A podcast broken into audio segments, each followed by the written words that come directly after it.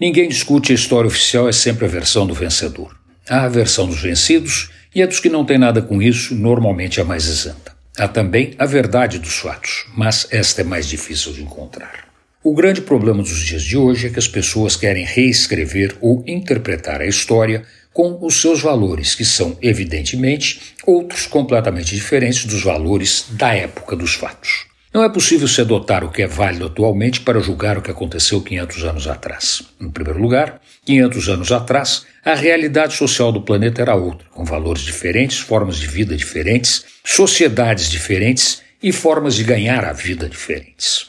Mas foi o que aconteceu no passado que dá forma ao que acontece hoje no nosso mundo superevoluído, com a internet e as redes sociais, abrindo espaço para o mais genial e o mais estúpido, com a sem cerimônia de programas que não julgam, apenas transmitem. Se a Revolução Industrial do final do século XVIII, quando as máquinas movidas a vapor começam a ganhar espaço e eficiência, não haveria o progresso do século XIX e, consequentemente, não haveria nada que faz a vida hoje a soma de todas as possibilidades. Mas o mais fascinante é que, se não houvesse a corrida do ouro no Brasil nos séculos 17 e 18, não haveria revolução industrial. Quem financiou a grande mudança de patamar econômico do mundo, com todos os seus desdobramentos sociais, foi o ouro do Brasil pago para os ingleses pela coroa portuguesa.